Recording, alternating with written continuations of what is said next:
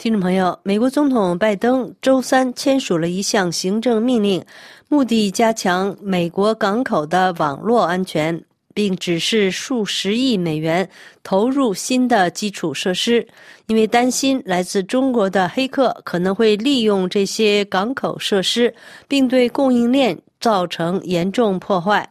而在几天前，美国联邦调查局局长。克里斯多弗雷已经表示高度关注阻止中国使用恶意软件破坏美国关键基础设施的行为。白宫表示，这些举措将包括在未来五年内投资超过两百亿美元，用于改善美国港口基础设施，包括在国内生产更多的港口起重机。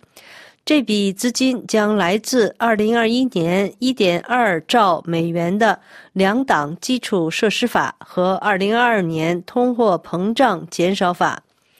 白宫表示，该行政命令将加强国家港口的安全，并加强海上网络安全，强化我们的供应链，并加强美国的工业基础。在日益复杂的环境威胁中，我们关键基础设施的安全仍然是国家的当务之急。《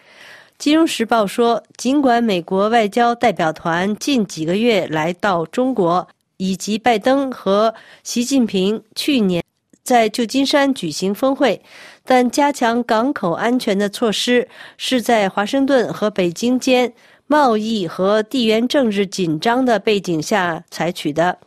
拜登努力打破美国对中国供应链和制造能力的依赖，这是其政府振兴美国工业和半导体等关键技术国内生产战略的核心。与此同时，美国国会主要议员也寻求加强对美国企业在华投资的审查，以阻止华尔街资本流向中国军方。周三的总统行政命令扩大了美国国土安全部加强港口网络安全标准的权利。白宫还表示，美国海岸警卫队将发布一项新的指令，加强对已在战略海港运营的中国制造起重机的安全要求。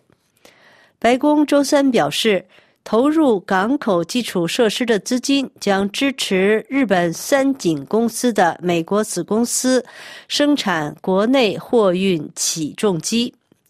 金融时报》还报道，拜登政府指出，虽然入境口岸日益复杂的系统通过提高将货物运往市场的速度和效率，彻底改变了海运业和美国的供应链，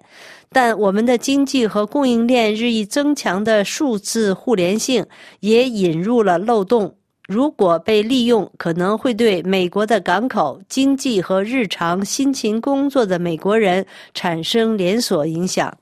美国联调局局长十八日在慕尼黑安全会议讲话中批评，中国政府构成的网络威胁是巨大的。他解释称，中国政府将网络手段与传统间谍活动和经济间谍活动、恶意的外国影响。选举干扰和跨国镇压结合起来，换句话说，中国正在全力破坏法治世界的安全。中国的黑客计划比其他所有主要国家的总和还要大，而且这种规模优势会因中华人民共和国使用人工智能而继续被放大。他们的人工智能在很大程度上是建立在盗用创新和盗用数据的基础上的，用来改善中国的黑客行动，窃取更多人工智能的技术和数据。美国联调局局长表示，中国偷偷的在美国重要基础设施网络内部植入攻击性的恶意软件，当前的规模比我们以往所见更庞大，这是明确的国家安全。他还提到，美国去年在关键基础设施内发现潜藏的中国黑客组织“福特台风”。他说。北京当局支持的行为人预先部署可随时启动的恶意软体，以破坏美国关键基础设施，包括美国的电网和供水等基础设施。他表示，该网络是中国政府破坏美国基础设施的众多举措之一。中国外交部十九日则反驳美方是纯属混淆是非，中方对此坚决反对。听众朋友，以上是今天的要闻分析，由小满编播，感谢玉丽的技术合作，也感谢收听。